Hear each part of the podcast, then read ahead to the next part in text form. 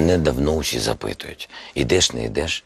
Знаєте, на відміну від наших великих політиків, я не хотів вам марно обіцяти. І зараз, за декілька хвилин до Нового року, я вам дещо пообіцяю і одразу виконаю. Дорогі українці, я обіцяю вам піти в президенти України. І одразу виконую. Я іду в президенти України. Давайте зробимо це разом. З Новим роком, з новим слугою народу.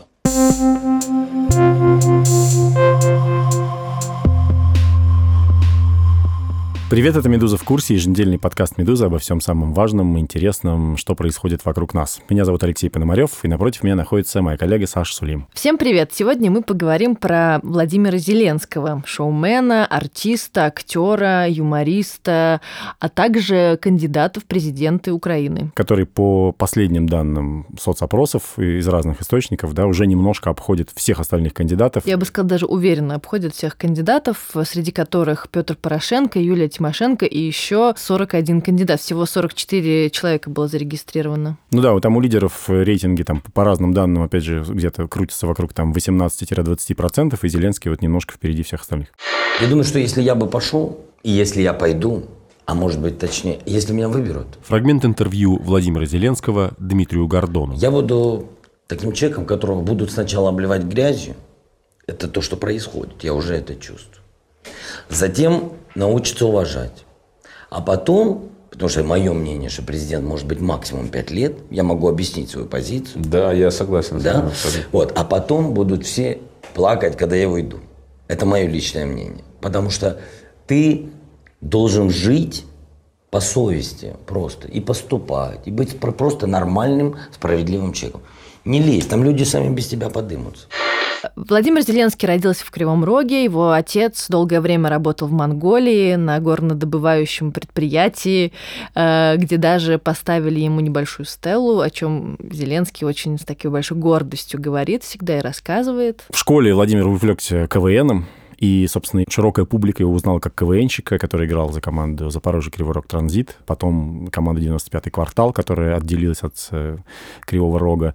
Кривой Рог не самый благополучный город, в принципе, такой достаточно ин- индустриальный, Бандитский. бандитский даже, да, особенно, конечно, в 90-х. Но вот так получилось у него, что он стал действительно успешным артистом, потом начал сниматься в кино даже. Поссорился с Александром Масляковым и компанией «Амик», что характеризует его исключительно как положительного персонажа. Ну, судя по тому, что рассказывает сам Владимир Зеленский, что можно найти об этой истории в интернете, когда э, команда 95-й квартал закончила свое участие в КВН, они очень успешно в высшей лиге выступали, Александр Масляков предложил Зеленскому остаться в качестве редактора в этой большой их семье, а тот сказал, что либо я остаюсь с ребятами, либо ухожу совсем. Ну, как бы результат э, налицо, он ушел, и его карьера сложилась, наверное, даже успешнее, чем могла э, в рамках КВНа. Ну да, в семье Масляковых в итоге Зеленский не прижился, зато основал свой большой бизнес. Э, 95-й квартал э, стал одним из самых популярных телешоу комедийных на Украине, в Украине. Э, И в России тоже до какого-то момента действительно был довольно популярен. И вообще из команды э, 95-й квартал превратился в некий такой большой продакшн, который не только выпускали свое юмористическое шоу, продолжают выпускать, но и пишут э, и снимают сериалы, какие-то новогодние огоньки и праздники. И долгое время эта компания очень успешно работала на российском рынке. В частности, в конце нулевых Владимир Зеленский познакомился с режиссером Мариусом Вайсбергом, и они сняли первый полнометражный фильм «Любовь в большом городе», в котором как бы дебютировал Зеленский актер. А потом еще несколько других прекрасных романтичных лент. э, «Восемь первых свиданий», «Восемь новых свиданий» и «Восемь». Лучших свиданий. Вера и Никита на грани развода. Какого цвета у меня лапа? А нога или нормально? Ну, хоть где-нибудь. Фиолетовый. У тебя все фиолетово. Я тебя как женщина вообще не интересую. Мариус Вайсберг, режиссер. вот лучшие свидания, которые были последние, вот там была проблема уже на, ну, на выходе фильма, там началась безумная проблема э, политического характера. А Расскажите поподробнее немножко. А в чем, да, проблема? Не хотели прокатчики брать или боялись, что нет, не нет, пойдут? прокатчики как раз брали, э, э, прокатчики как раз взяли, все было, ну, потому что новость, ну, предыдущая серия очень понравилась всем, хороший очень был сарафан. И, и ожи- ожидания от последней части, от, от третьей части были как раз очень высокие. Но, к сожалению, вдруг подняли вот это вот злосчастное интервью Владимира с полей Донбасса. Оно, было, оно уже тогда было годов- годовалой давности, или больше даже. Вы имеете в виду, это когда видео, когда он выступает перед э, украинскими военными? Да, Слава Украине! Мужики, низкий вам поклон, что вы защищаете нас, правда, от всяких мразей. Спасибо вам большое. Спасибо.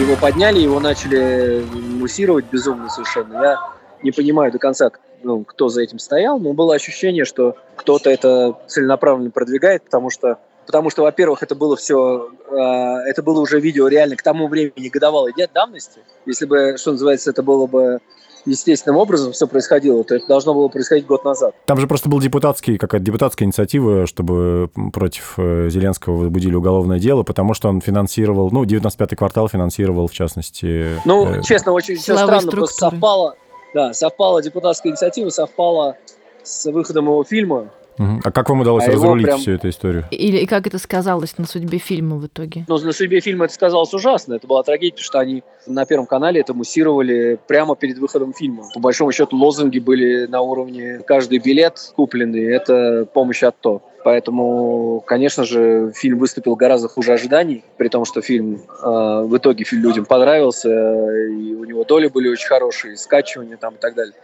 Но в кино, конечно, люди, людей пришло гораздо меньше, потому что, ну, потому что это была прям массированная такая пиар-акция. Вы как-то обсуждали это с Владимиром, эту всю ситуацию? Как он реагировал? Мы обсуждали, конечно, эту ситуацию. Она, эта ситуация была безумно неприятная. Она была, ну, то есть я хочу сказать, конечно же, фильм это была только, только что называется, одна из проблем. Кроме фильма была, был потерян бизнес квартал 95 в России. Они не могли больше выступать на каналах, они не могли больше заключать сделки. То есть как бы Россия была потеряна для них.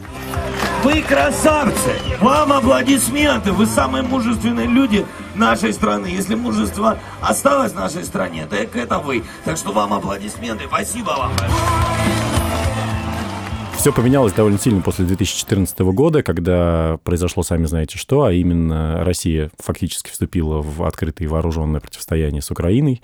Из-за этого весь бизнес Зеленского и 95-го квартала в России фактически был закрыт. Директоры каналов отказывались от э, очень успешных продуктов, э, снятых 95-м кварталом, в частности, от сериала «Сваты», седьмой сезон сериала «Сваты», одного из самых популярных... Лёша, Седьмой сезон, да.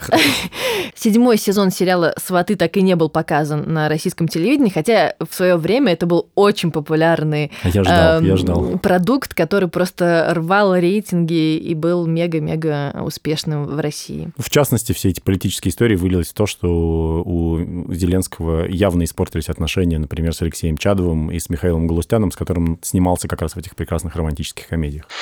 Я знаю про все его конфликты там, с Алексеем Чадовым, про все, что там могло быть с Мишей Галустяном. Говорит режиссер Мариус на 100%, Вайсберг. Что это абсолютно все политически мотивировано.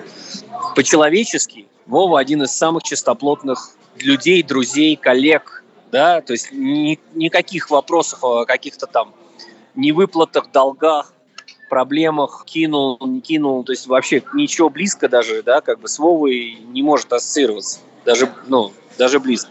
Я знаю, о чем я говорю, да, как бы я, мы, что называется, решали какие-то вопросы, которые были, ну, там, на грани, там, и так далее, и он всегда э, занимал позицию того, что, что честно, что гуманно, и что, о чем, ну, что в первую очередь, о чем договаривались. А, Абсолютно человек своего слова, и при том, что, так сказать, деньги считает и все понимает и так далее, он абсолютно не помешан на деньгах, он для него э, там есть вещи, которые гораздо более значимые, и, и ради денег он ни на какие компромиссы не шел. Поэтому вот все, что свя- связано с, с Лешей Чадовым и с Мишей Галустяном, это больше инициатива наших российских звезд занять какую-то более публичную позицию, приближенную к, ну, К российской власти. к российской власти. Да. Несмотря на этот такой довольно неприятный конфликтный фон, Владимир Зеленский никогда не выступал за то, чтобы там российских актеров, например, не пускать э, на территорию Украины. Ты имеешь в виду, что он не, на самом деле не был замечен в какой-то активной русофобии, как об этом говорят нас там по федеральным российским каналам. Действительно, у него довольно умеренная позиция, и сейчас, когда он уже баллотируется в президент, она у него такой и сохранилась. Именно так. Идти туда войной я вообще против, потому что я такой человек. Я, может быть, там жесткий как э, руководитель в квартале, но я очень либерален. Я считаю, что вообще все, вся эта тема, все эти куски земли, это все про человеческую жизнь. Придется говорить. Ну, придется говорить, мы хотим, не хотим, через себя, хоть чертом лысым, готов договориться, лишь бы не умирал ни один человек. Я считаю, что это хотя бы первый шаг. Прекратить стрельбу и развивать свою страну. Мое личное внимание к Владимиру Зеленскому было привлечено после того, как я посмотрел сериал «Слуга народа», в котором он очень харизматично играет, вы будете смеяться, но президента Украины. Знает весь двор.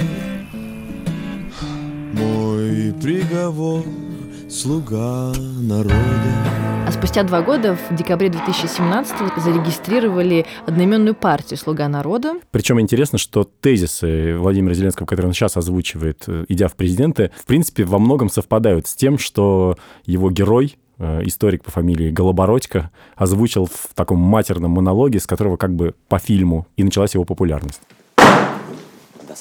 Петрович, ну чё ты? Надоело уже мне это все.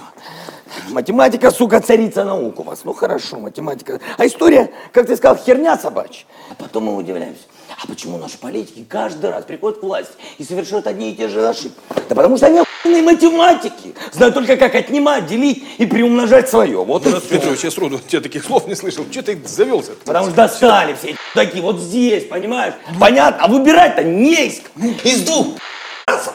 Выбираем меньше. И так 25 лет подряд. И знаешь, что интересно? В этот раз ничего не поменяется. Знаешь почему? Потому что ты, мой батя, я, мы снова выберем пи***ца. Да потому что да, понятно. Конечно, он да ну лучше его, те-то хуже. А меня бы на одну неделю туда отправили. Если бы можно было, я бы этим бы устроил. Кортежи, на льготы, блядь, ваши, на дачи, нахуй. Всех вас, сука, на чтобы блядь, простой учитель жил как президент. А президент этот, сука, жил как учитель. И многие сейчас подозревают то, что этот сериал, его выпуск в 2015 году, и потом несколько еще было новых э, сезонов, и вот сейчас вот-вот должен выйти очередной э, Третий сезон. третий сезон, как бы подводил медленно, но верно Владимира Зеленского к президентству. Что это был хитрый план. Ну, про это, кстати, сам Зеленский говорил, что вроде как совсем нет. А, например, его друг, олигарх, ну, точнее, не его друг, а его деловой партнер, олигарх Игорь Коломойский, говорил, что да-да, он еще в 2014 году это все задумал. Ну, вот так он сам все придумал. Злые Это языки ща- говорят, что это ваша не, идея. Не, не, не, не. Вот это вся история с фильмом. Сейчас же выясняется, что это он уже тогда задумал. Игорь Коломойский, бизнес-партнер Владимира Зеленского. И никому не говорил. И даже вам. Не, не, ну даже мне, я же не являюсь ближайшим там канцельере каким-нибудь. Или Вот- прия- мы с ним общаемся достаточно, ну, не часто общаемся. Вот давайте скажем, сейчас многие в Украине говорят, что Зеленский – это проект Коломойского. Вот давайте скажем, это, Это не проект вс- Коломойского? Это не все говорят, это Петр Алексеевич говорит. Он сейчас его парохоботы будут это, это- это пускать этот... Давайте им скажем, да или нет? Это проект не- Нет, Коломойского? конечно, это не проект Коломойского. Зеленский – это проект Зеленского.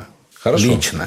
Хорошо. И, и вот если мне кто-то расскажет, что это там кто-то за ним стоит, или какие-то высшие силы, или какой-нибудь опять масонский заговор, ничего подобного. Это человек сам все придумал, сам реализует, и сам еще никому ничего не говорил, держал все в секрете, выдержал три года от первого, от первого слуги народа. Они делали с прицелом на будущую Нет. президентскую кампанию? Нет. Нет, я, конечно, человек не глупый, но... Они настолько дальновидные. Не оставайте. Вообще нет. Владимир Зеленский, бизнес-партнер Просто, Игоря а, Коломойского. Оно же как бы в каждом организме, в каждом человеке, в каждом мозгу оно болит, болит, накручивается, накручивается. И вопрос, во что оно выходит. Это состоялся этот проект. Сотрудничество Владимира Зеленского с Игорем Коломойским является как раз одним из главных аргументов э, в руках его противников. Потому что олигархи на Украине – это такая тоже не- ненавидимая всеми людьми каста, и как бы считается, что они все контролируют. И кандидат от народа, на самом деле, который, возможно, может оказаться марионеточным кандидатом Коломойского, имеющего такую очень неоднозначную репутацию, конечно, вызывает определенные вопросы. Мне нравится, что у нас э, появляются совершенно разные кандидаты, и никто не ограничен в том, чтобы попробоваться войти в президенты. Главный редактор общественно-политического издания «Маяк» ну, Анна Филимонова. Очень клево, что даже такой человек, который не имеет какого-то там особого бэкграунда в политике, который там не, не толстощекий и уже последние 25 лет сидит в украинском парламенте, да, а какой-то совершенно новый вроде бы без какого-то контекста, человек серьезно претендует на то, чтобы стать, э, собственно, президентом Украины. А, С одной стороны, это хорошо, с другой стороны, если говорить конкретно об этом человеке, о Зеленском, да, и более подробно вообще э, размышлять э, именно о нем, то, конечно, есть определенные, мне кажется, такие черные пятна в его анамнезе, которые просто, ну, стереть будет невозможно. А именно? Сказать, э, Зеленский, не знаю даже насколько, как можно это описать, но он невероятно плотно связан с таким человеком, как Игорь Коломойский, и, в общем, я себе не особо представляю, как, как можно вообще э, заставить людей это забыть. Я думаю, что это такая, ну, это такое э, пушечное ядро, которым его компанию будут обстреливать, ну, все, и, в общем, абсолютно справедливо. Вот более того, он когда он объявил, что он идет президент, они в, э, на сайте начали сбор кандидатов, волонтеров, ну, чтобы ему помогать. И мне было просто как журналист это очень интересно, я там сразу оставила свой адрес, потому что э, я просто хотела изнутри понять, как это происходит. Первые два месяца ничего не происходило, особой какой-то компании не велось, никакого взаимодействия с моим почтовым ящиком не было. А вот буквально недавно мне пришло письмо о том, что они собираются провести краудфандинг на кампанию Зеленского, чтобы доказать, что он не связан ни с какими олигархами. То есть это, видимо, тот самый способ, которым они собираются отмываться, но мне кажется, что это вообще нереально. И, честно говоря, немного так ну, выглядит по-детски. Я не думаю, что в Украине кто-то поверит, что можно собрать деньги на избирательную кампанию. И вообще не думаю, что это возможно. Но ведь он же сам по себе, насколько я понимаю, успешный бизнесмен и богатый человек довольно. То есть, может быть, ему и не нужна поддержка Коломойского в такой ситуации. Ну, как он сам говорил в интервью, там, условно, там, не знаю, с Гордоном или с кем-то еще? Ну, у него же основной ресурс — это один плюс один. Это, собственно говоря, поддержка Коломойского. То есть если у него его нет, э, Коломойского, то у него нет один плюс один. Поэтому я думаю, что здесь как бы успешность, неуспешность, но все равно основной медийный ресурс ему дает Игорь Валерьевич. Да, это плохо. Наверняка она есть, эта связь, наверняка она есть. Но основные конкуренты, да, ну, в первую очередь, сам президент Порошенко, он вообще-то сам является олигархом. Журналист киевского издания «Новое время» Иван Яковина. Каналы телевизионные, и заводы, пароходы, и все дела. То есть, э, как бы, что лучше, олигарх или марионетка олигарх? Ну, вообще, я не знаю, сколько можно назвать Зеленского марионеткой, потому что он очень богатый бизнесмен и сам. Миллионер очень сложно назвать чьей-либо марионеткой. Может быть, конечно, и такое бывает, но почему-то мне кажется, что это маловероятно. Я думаю, что наверняка, опять же, если так long story short, да, между ними есть связь, между ними есть союз, но я не думаю, что здесь можно говорить об отношениях кукловод-марионетка. Иван, скажите, пожалуйста, а почему Игорь Коломойский в понимании очень многих людей, ну, вот противников, в том числе Владимира Зеленского, вызывает такое, такое неприятие? Коломойский, прямо скажем, малоприятный человек вообще в принципе. Он наглый, недобрый, он, видимо, жулик. Я не могу за это ручаться, за эти слова, но у меня нет доказательств на руках. Но многие, как минимум, его в этом подозревают, у него есть соответствующая репутация. Человек абсолютно безжалостный, человек абсолютно себялюбивый. То есть я не могу, даже подумав, хорошенько найти какую-нибудь положительную черту в Коломойском. Ну, может быть, только то, что он действительно очень умный. Аня, если чуть подробнее про это поговорить, насколько я понимаю, все телеканалы украинские так или иначе контролируются олигархами. Ну, да. они все поделены. То, что один плюс один принадлежит Коломойскому, ну, это одна из возможностей как бы работать публично и доносить свою мысль до большой аудитории. Почему здесь есть проблема, если как бы сам Зеленский утверждает, что они только бизнес-партнеры, и Коломойский никаким образом не влияет на так называемую редакционную политику своего канала? Или это не совсем так? Про реальность наверняка никто из, из нас точно не знает, потому что никто из нас не Коломойский, никто из нас не Зеленский. Но если говорить о том, как это воспринимается людьми, то людьми это воспринимается так, что Зеленский — это э, марионеточный кандидат Коломойского. И это абсолютно... Это, это, это тот факт, с которым ну, с ним просто невозможно спорить. И э, любой человек, которого там сейчас называют э, заботом или зеленоботом, я, я не, не точно помню эту формулировку, он э, так или иначе разбивается об этот аргумент. Опровергнуть его нельзя. Но это как э, Порошенко и фабрика в Липецке, понимаете? То есть есть какие-то вещи, которые, ну вот, ну все. И он с этим уже будет жить. Вот, ну, по крайней мере, эти выборы точно. Основная связка, да, которую нам пытаются, извините за сленг, пришить, это э, канал 1 плюс 1. Дмитрий Разумков, член команды Зеленского, политконсультант и советник по общеполитическим вопросам. Связывают многолетнее сотрудничество и Зеленского, и его команды. Но по большому счету эти заявления они не выдерживают никакой критики. Почему? Потому что Зеленский вместе с 95-м кварталом на протяжении многих-многих лет сотрудничал с очень большим количеством украинских каналов. Это был и Интер, который принадлежал и принадлежит Фирташу, Левочкину. Это был телеканал «Украина», который принадлежит Ренату Ахметову. Это были и, и телеканал ICTV, который, например, принадлежит Пинчуку. Скажем так, если исходить из логики присутствия на каналах, даже вот сегодня, то и на президентских каналах или каналах, которые ну, достаточно лояльно относятся к действующему гаранту, много времени посвящается Владимиру Александровичу Зеленскому. Исходя из этого, тогда нужно говорить о том, что его поддерживают не только все представители крупного бизнеса украинского, но даже действующие политики. Естественно, это глупость, это не, соответствует действительности, ровно так же, как и то, что Зеленским управляет Коломойский или решения в команде принимаются Коломойским или кем-то из его окружения. Это неправда. Все ключевые решения принимаются Зеленским. Я ни разу не видел о том, чтобы он там звонил с кем-то советовался, получал какие-то указания или еще что-то. С учетом того, что я здесь нахожусь не один, не два дня, я думаю, что я бы это, в принципе, увидел. Ну а если представить, что Владимир Зеленский выигрывает выборы, да, ведь все равно очевидно, что у него есть довольно долгие и хорошие отношения с Коломойским. И, например, можно ли представить себе такую ситуацию, что при президенте Зеленском Коломойский становится, не знаю, фигурантом какого-нибудь уголовного преследования, потому что его уличили в мошенничестве или в чем-нибудь таком? Я уверен, что при президенте Зеленском наконец-то начнет работать закон. Если кто-то из команды Зеленского нарушит этот закон, он будет отвечать в рамках действующего украинского законодательства. Если кто-то из олигархов или крупных бизнесменов нарушит этот закон, он точно так же будет отвечать по э, тому уголовному или административному законодательству, которое сегодня действует в Украине. Я уверен, что никаких индульгенций ни для Коломойского, ни для Пинчука, ни для кого-либо другого, точно так же, как и для абсолютно, ну, скажем так, простых граждан Украины, быть не должно. Перед законом, наконец-то, в Украине должны стать все равны. Я абсолютно независимый человек. Говорит Владимир Зеленский. Пусть это не в обиду никому, ну, не родился еще тот, кто будет вообще мной управлять. Я управляю только двумя маленькими подростками полностью. Это мои дети. Это абсолютное у нас дома управление и все. Игорь Валерьевич, партнер по бизнесу, Сегодня это Игорь Валерьевич. С ним комфортно, кстати, вести бизнес.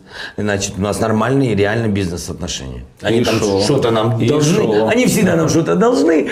Но уже как-то нас, мы когда привыкли жить в этом мире. Не, ну, Это даже не самое главное, ну, как мне кажется, слабое его место, а самое главное его слабое место – это его электоральное поле. Я здесь у меня такой Говорит Анна Филимонова. рассказ. Дело в том, что ну, есть такое мнение, что украинское общество, оно там условно поделено на бело-голубых и оранжевых. Думаю, не нужно объяснять, что это означает. Но, как мне кажется, на самом деле, украинское общество поделено на так называемых воюющих и не воюющих людей. Воюющие – это ну, те, кто действительно воюет ну, на неиллюзорной, в общем-то, войне. И люди, которые очень сильно вовлечены в политическую жизнь. То есть у них жизнь черно-белая. У них понятно, кто враг, кто друг, что хорошо, что плохо, как нужно поступать, как не нужно поступать.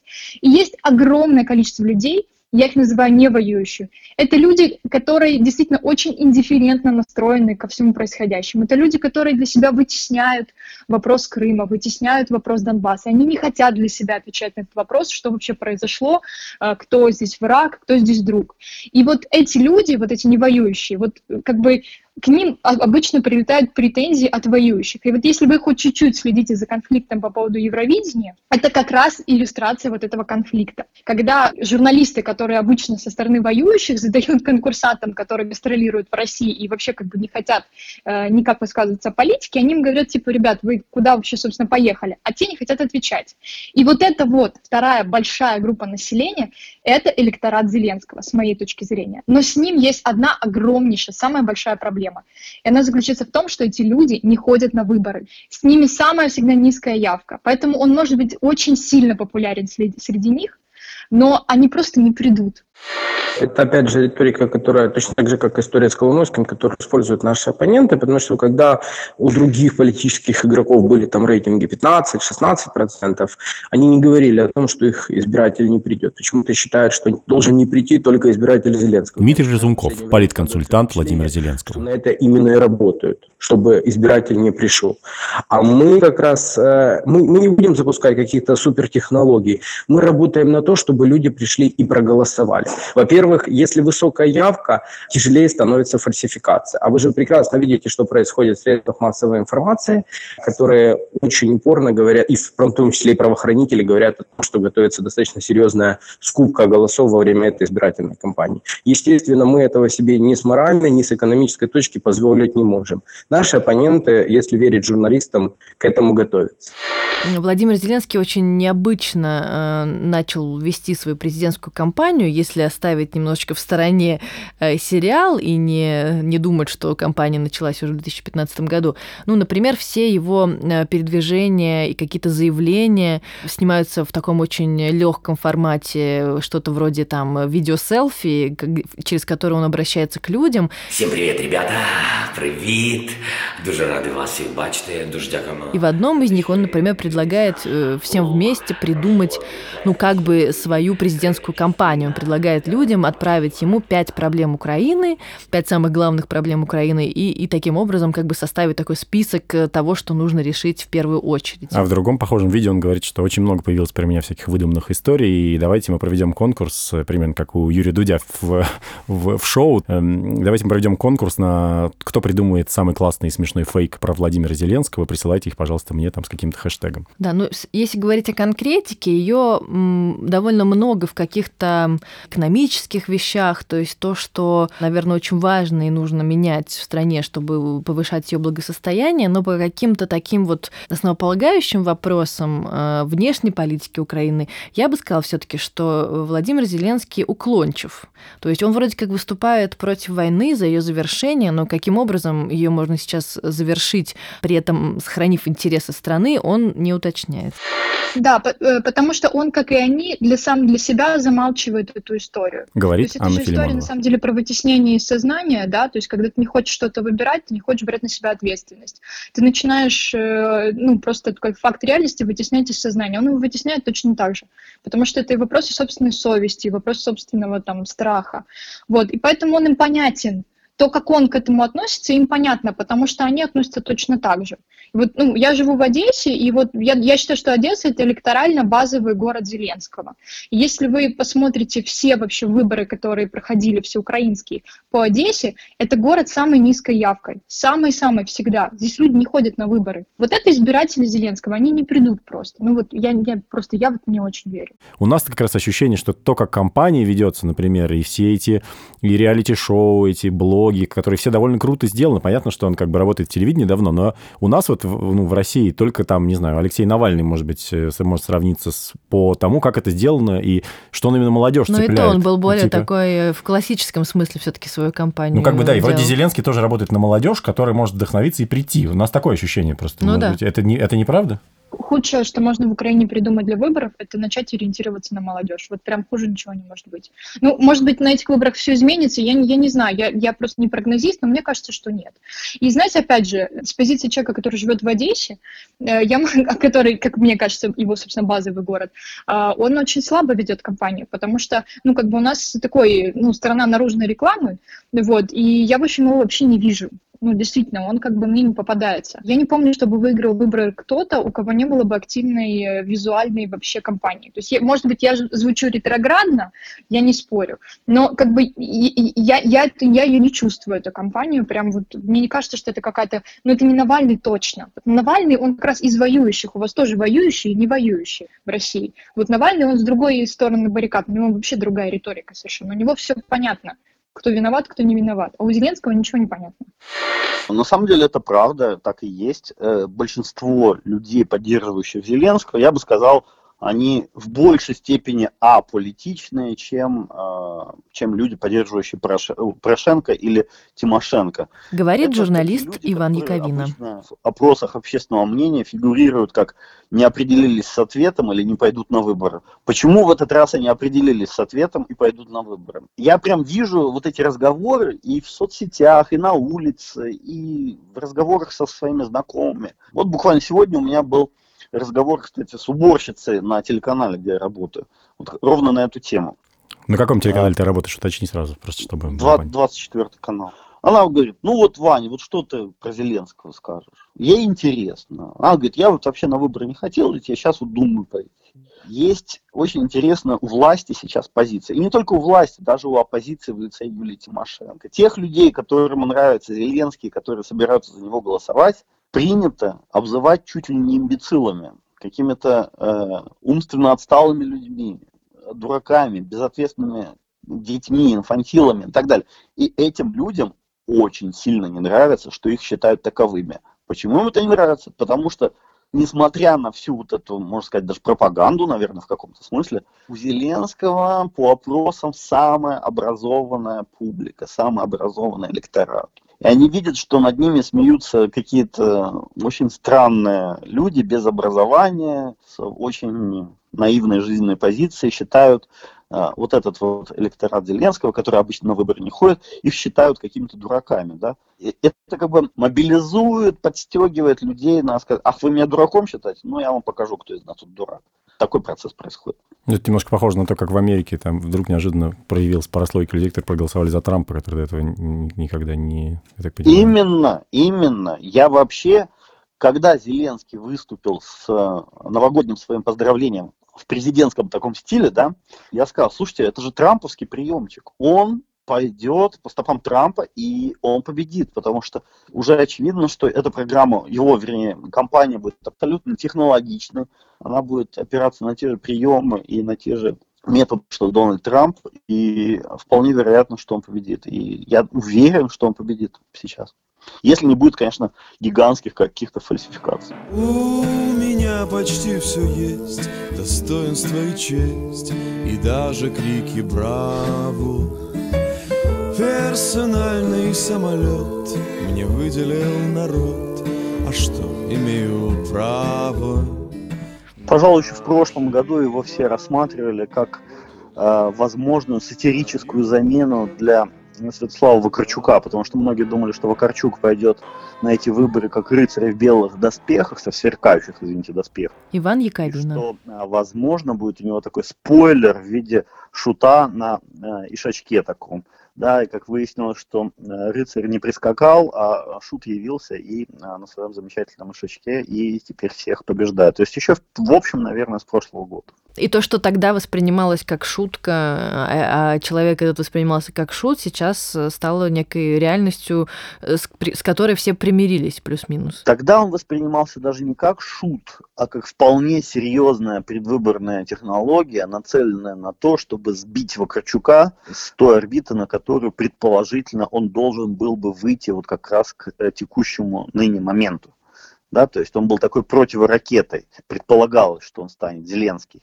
А ну, как видим, он сам стал самостоятельной величиной и гораздо более, может быть, даже мощной, чем предполагалось, э, что станет Вакарчук. По каким причинам, как вам кажется, он стал этой величиной? Главная причина, как мне думается, это громадный запрос в обществе на человека не из элиты политической, которая вся скопом целиком воспринимается как прогнившая и э, коррумпированная и, э, скажем так, несправедливая. Вот главная претензия к ней, что там нет справедливости никакой. А человек извне воспринимается изначально как более чистый, что ли. А к тебе, как вот журналисту и, может быть, как просто как избирателю, какие позиции, так сказать, в программе Зеленского или в целом в его заявлениях близки, какие не близки? Ну, я, во-первых, надо сказать сразу, я не избиратель, потому что я гражданин России, а голосуют, естественно, граждане Украины, да, поэтому я не могу, не имею права голосовать.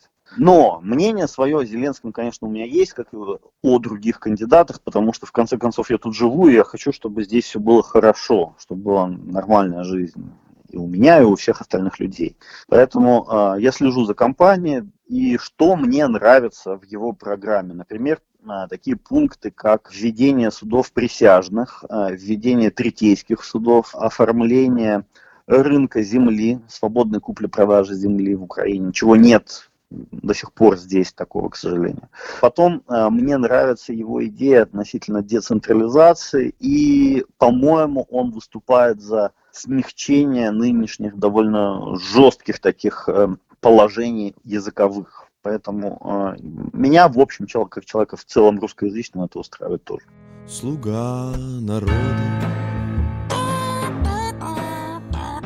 Но то, как он себя ведет сейчас, и то, что он говорит, и то, на, на э, людей он опирается, мне не кажется, что это возможно вот, вот конкретно этими людьми что-то выиграть. Слушай, ну, а давай тогда я задам тебе уточняющий Да. вопрос. Ты относишь себя сама к воюющим или не воюющим? О, хорошо, я так боялась этого вопроса. Ну, ты сама А, поняла тему. Главный редактор общественно-политического издания «Маяк» Анна Я бы так Филимонова. сказала, что я живу в воюющей стране, и для меня, конечно, э, ну, я очень не люблю историю про черно-белость, и я стараюсь ее избегать, но э, есть какие-то принципиальные вопросы во внешней политике э, моей страны, в которых, конечно, для меня все, в общем, достаточно черно-бело. То есть у нас война, э, Крым у нас оккупировала Россия, то для меня это понятные какие-то вещи, да, то есть они, здесь мой выбор сделан. Вот, поэтому, э, да, наверное, к воюющим. Аня, как тобой, в частности, воспринимался Владимир Зеленский до того, как он э, стал баллотироваться? Ну, то есть это, это модный персонаж, это персонаж такой народный, народный с, э, с флером э, популизма и, и пенсии, или народный с флером какого, какой-то классности? он мной воспринимался очень негативно, потому что мне совершенно не нравится 95-й квартал. Мне не нравится, что у них какая-то монополия на юмор в стране, и вообще не нравится этот юмор. То есть я считаю, что 20 лет шутить про тещу и пародировать плохо Юлию Тимошенко, это вообще как бы не, не, не очень уровень. То есть меня они как бы с точки зрения какого-то контента, который он производил, ну просто это как бы совсем не, не для меня история. И мне, ну как бы у меня было куча постов про то, что если Зеленский пойдет президент, это будет его первая смешная шутка. Вот, то есть я, ну, как бы его не, не сильно воспринимаю. Он точно не молодежный, он точно не в том смысле, как бы, вот Навальный, он такой модненький, скажем так. Вот. А Зеленский нет, это не, это не та история, это все-таки не, не совсем прям молодежь. Это юмор старого образца, это вот типа э, новые русские бабки. Помните, было такое кривое зеркало? Помним, помним, конечно. Вот, но это формат такой же, вот эта вот сцена, огромный зал, и вот эти странные смеющиеся люди, вот, которые попадают периодически в кадр, и тебе непонятно, им больно или смешно. Вот, это, ну, вот, вот такого плана. То есть э, он же, ну, человек из телека все равно, поэтому я не могу сказать, что он какой-то там вот э, именно человек для молодежи. Ну хорошо, Аня, если по- подытоживать, все-таки ты как умеренно воюющий человек, когда придет день выборов, и ты пойдешь на избирательный, ты же пойдешь на избирательный участок? Какой у тебя план? Я всегда хожу на выборы, всегда. Вот. И для меня, к сожалению, вот эти выборы, они по старой украинской традиции будут строиться по тому принципу, кто для меня страшнее. Так как я не выбираю, к сожалению, не выбираю человека, которого ну, я бы хотела видеть президентом, я выбираю человека, которого я бы хотела не видеть президентом. И если вам интересно, то для меня на этих выборах страшнее всего Юлия Тимошенко. Я думаю, дальше все понятно. Просто потому, что она как бы, ну... Просто потому что она. Понятно. Вот, ну, то есть, в ну, смысле, как что бы, ты имеешь в виду, что если они окажутся во втором туре, то ты будешь голосовать за Зеленского? Я не смогу проголосовать за Тимошенко, думаю, что нет. Ну, а в первом? Тебе же нужно будет, чтобы они еще попали во, во втор- во второй тур. В первом туре я думаю, что я буду очень э, честна со своей совестью. Я найду какого-то приличного человека с невероятно маленьким рейтингом, но э, небольшим количеством вопросов к нему и проголосую за него. Слуга народа. Мне очень интересен пункт его э, программы о том, что он предлагает, чтобы народ э, чуть ли не там в режиме онлайн влиял на решения властей через референдумы, которые он, как я уже поняла, там послушав какое-то количество интервью, хочет автоматизировать, используя новые технологии. Ну, то есть, условно, там ты заходишь на какой-нибудь сайт э, и можешь проголосовать. Ну, как в э, Эстонии электронное государство. Типа. Да, или Швейцарии. По всей Украине висят предвыборные плакаты Зеленского с надписью «Сделаем их вместе». Да, то есть, ну, сделаем э, в том смысле, что, типа, победим их вместе. Уделаем. Уделаем, да. Журналист киевского издания «Новое время» Иван он Яковина. ставит как бы в ряды народа, да, А вот политики, они вот там все, вот весь, он противопоставляет себя не какому-то политику и не каким-то конкретным людям, а всему политическому классу целиком. Вот что важно. Он говорит, я такой же, как вы, я с вами. И люди в это верят, потому что они привыкли его видеть на телеэкранах. Ну да, но ведь, это, как ты понимаешь, это достаточно популистская позиция. То есть, с одной стороны, конечно, он даже и в интервью Гордону как бы делает такие важные там заявления, типа, я проработаю один срок и уйду, как бы вы меня там не любили и не плакали, когда я буду уходить. Или президент просто должен быть порядочным человеком. И, конечно, любой из нас под этим подпишется. Но при этом это же популизм. Почему? Ну, потому что, Ну, с, потому с этим что невозможно это, поспорить. Это не конкретные действия, это не конкретная программа, это просто красивые слова, которые все Нет, хотят конкретная услышать. программа тоже есть. Ну, извините, что вы будете спорить с заявлением, что что президенту хорошо быть порядочным В человеком? том-то и Нет, дело, в что и- нет. Ну, так почему же это популизм? Это нормальное заявление, вполне разумное. Но Но это за все хорошее против всего плохого такой, такой Нет, подход. всё- за все хорошо. Это, это знаешь как, популизм это я приду к власти и всем раздам по миллиону баксов. Вот это популизм. Но сейчас он стал тоньше все-таки, популизм, я думаю, и изощренней. А что касается его программы, то его программа э, выглядит очень разумной, на мой взгляд. Он сейчас приводит встречи, то и дело, с разными украинскими э, финансистами, политиками, и там э, вокруг него собираются довольно толковые люди. Я не говорю, что все эти люди пойдут в э, его команду, абсолютно нет. Но то, с кем он разговаривает, увеличивает степень доверия к нему. То есть он интересуется правильными людьми. Э, Тут недавно была даже история, его а, кто-то запечатлел с а, бывшим министром финансов Украины Данилюком. А, Данилюк пользуется репутацией такого прозападного, очень правого, четкого, либерального экономиста. И благодаря этой фотографии украинские бонды на мировых рынках подорожали, благодаря одной фотографии Зеленского с этим человеком. То есть она сделала э, Украине хорошо, скажем так. Не делай никогда из себя, я сам собой всегда так говорю, не делай себя самого умного. Всегда найдет самый умный, всегда найдет человек профессиональнее тебя. Возьми этот список, выступи по телевизору. А дальше люди, я вам дальше говорю, я считаю, что надо так.